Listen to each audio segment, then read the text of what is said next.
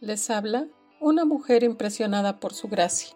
Y este es nuestro podcast del Ministerio Impresionadas por su gracia. Estás escuchando Reto de Lectura 365. Una mujer impresionada por la palabra. Día 331. 27 de noviembre. Hoy leemos Romanos 15 y 16. Agradaos unos a otros. Pablo se incluyó a sí mismo entre los fuertes cuando trató el problema básico del egoísmo. El verdadero amor cristiano no es egoísta, más bien, busca compartir con otros y hacer felices a otros. Aún está dispuesto a sobrellevar a los creyentes nuevos, ayudándoles en su desarrollo espiritual, no aguantándolos, sino animándonos. Pablo menciona los dos recursos de poder espiritual de los cuales tenemos que echar mano si vamos a vivir para agradar a otros.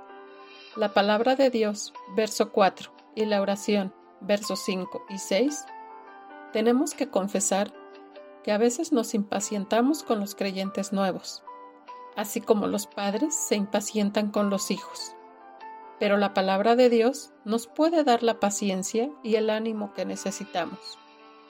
Pablo incluye esta sección orando por sus lectores, a fin de que puedan experimentar la unidad espiritual que solo Dios puede dar. Recíbete el uno al otro, edifícate el uno al otro y agrádate el uno al otro, todo para la gloria de Dios. Hombre en acción. Una de las palabras claves en los capítulos finales de Romanos es servicio. En efecto, Pablo usó tres diferentes palabras griegas para discutir el tema. En Romanos 15, 8, 25, 31 y 16.1, usó la palabra que se usa para siervo o servicio. Nuestra palabra diácono viene de esa palabra, el vocablo ministrar, empleado en Romanos 15, 16 y 27, era la palabra común que se usaba para indicar el servicio en el templo o en puestos públicos. En Romanos 15, 16 se usa una palabra que no se encuentra en ninguna otra parte del Nuevo Testamento en griego y significa efectuar ritos sagrados. Ministrar es un servicio sacerdotal. En esta sección, Pablo explicó cuatro ministerios diferentes.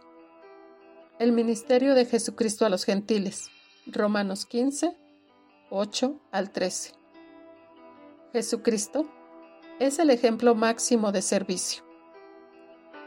Yo estoy entre vosotros como el que sirve. Lucas 22, 27.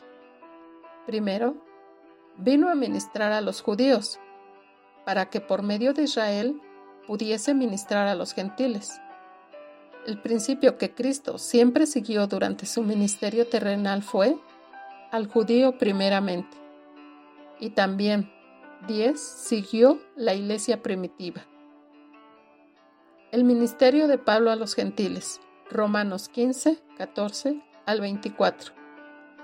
A menos que entendamos el ministerio distintivo de Pablo, no podremos apreciar el mensaje de la gracia de Dios. Pablo explicó las características de su ministerio. Lo recibió por gracia. 15, 14 y 15. Estaba centrado en el Evangelio. 15, 16. Lo hacía para la gloria de Dios. 15:17. Fue hecho en el poder de Dios. 15, 18, 19. Fue según el plan de Dios. 15, 20 al 24. El ministerio de los gentiles a los judíos. Romanos 15, 25 al 33. El ministerio de los creyentes hacia Pablo. Romanos 16, 1 al 27. En este notable capítulo, Pablo saludó a lo menos a 26 personas por nombre, así como a dos creyentes anónimos, y también saludó a varias iglesias que se congregaban en los hogares. Terminó con saludos de nueve creyentes que estaban con él en Corinto cuando escribió la carta. ¿Qué significa esto?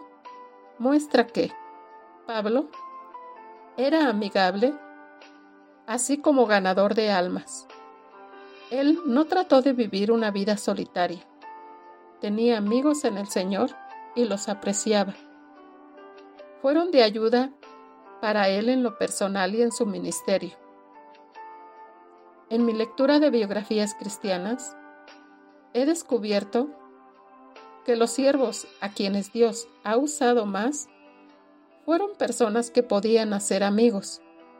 Se multiplicaban a sí mismos en las vidas de sus amigos y sus compañeros en el ministerio.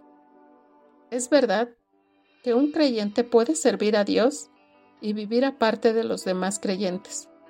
Sin embargo, la mayoría de los creyentes se necesitan el uno al otro. Somos ovejas y las ovejas andan juntas. Gracias por escucharnos en este bello día. Nuestra oración es que Cristo viva en tu corazón por la fe y que el amor sea la raíz y el fundamento de tu vida y que así puedas comprender cuán ancho, largo, alto y profundo es el amor de Cristo.